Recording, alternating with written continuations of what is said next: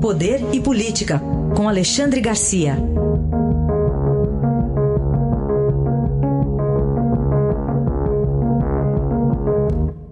Oi, Alexandre, bom dia. Bom dia, Carolina. Vamos falar sobre a Loterge, que de novo está no palco da corrupção. Pois é, de novo, né? O Brasil dá muitas voltas e volta à origem. Né? Eu não sei se estão lembrados, o primeiro escândalo do governo petista foi lá na Loterge. Foi o Valdomiro Diniz, braço direito do José Dirceu, que era braço direito de Lula, né? é, confabulando com Carlinhos Cachoeira, para contratos lá na Loterge. Pois agora é o ex-governador da Paraíba envolvido também nisso, porque tem um irmão dele, Corolhano, né? é, o nome do, do governador é o, é, o, é o, Coutinho, né? Ricardo Coutinho, esse Coriolano Coutinho estava à frente de uma empresa e agora o delator mostra que houve pagamento de propina para ganhar uma licitação na Loterge de 318 milhões. Isso foi apurado na Operação Calvário. E então foi, foi é, alterada essa licitação, né? E foi anulado o vencedor. Agora entra o segundo lugar. Enfim, começou lá, né? Começou lá. Aliás, por falar em delator, tem um delator aí em São Paulo, baiano, né? de uma construtora da Bahia que uh, conta que para fazer aquele prédio da Petrobras, aquele faraônico lá, Torre, Torre Pituba, lá em Salvador, foram pagos 9 milhões e 600 mil de propina para o PT Nacional, para o PT da Bahia e para Petros. Quer dizer, é fundo de pensão de funcionário da Petrobras também envolvido aí em corrupção.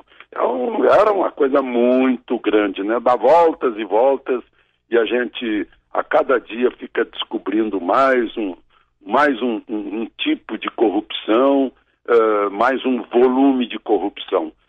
É, é, incrível como a Petrobras conseguiu sobreviver. Alexandre, como é que você interpreta essa extensão do prazo, pelo menos seis meses, né, para a implantação do juiz de garantias pelo ministro Dias Toffoli? Pois é, o, o ministro de plantão na, nas férias do Supremo, que é o próprio presidente Dias Toffoli, se curvou ante as alegações de duas ações, três ações, né, mas duas, duas, uma da Associação de Magistrados Brasileiros e outra da Associação dos Juízes Federais do Brasil, que não tem condições, simplesmente não tem juiz. Em metade das comarcas está faltando juiz. Não tem como botar mais um juiz de bonitinho que não vai examinar homicida, não vai examinar agressões a mulheres, não, não nem é para isso, é para é, é crime que, em outras palavras, que envolvam políticos, né, na verdade, para dar uma chance a mais para o corrupto. Né?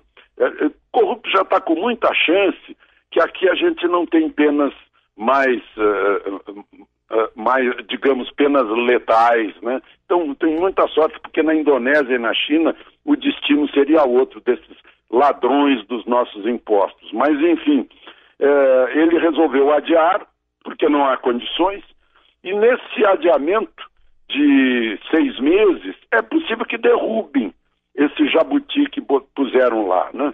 Foi o senador Randolfo Rodrigues, que está sonhando em substituir o PT, e, e depois parece que se arrependeu, dizendo que mudaram demais o pacote anticrime, retirou a emenda dele, mas ficou lá o, o juiz de garantia, para dar mais garantias ainda aos corruptos.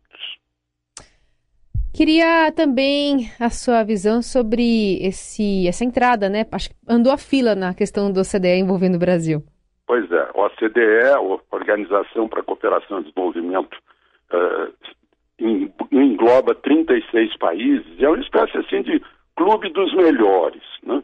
Havia a promessa de que a Argentina estava na nossa frente, mas é. a promessa fora feita para o Macri. Como o eleitor argentino preferiu o Alberto, o Alberto eh, Fernandes? Fernandes, né? Alberto Fernandes? Fernandes, sim, obrigado. O Alberto Fernandes, o, o, o, o Trump diz, não, meu preferido é o Brasil, vai ter prioridade, né? vamos indicar o Brasil. O Brasil já participa de algumas comissões lá da OCDE, né? mas não é membro efetivo, então essa é uma chance. Por outro lado, o Brasil se retirou de uma CELAC, né, Comunidade de Estados Latino-Americanos e Caribenhos, suspendeu a participação, não, não se retirou, mas é, foi criada por Lula e, e, e Chaves lá no ano de 2010 para botar de lado Estados Unidos e Canadá como se não fizessem parte do continente, né?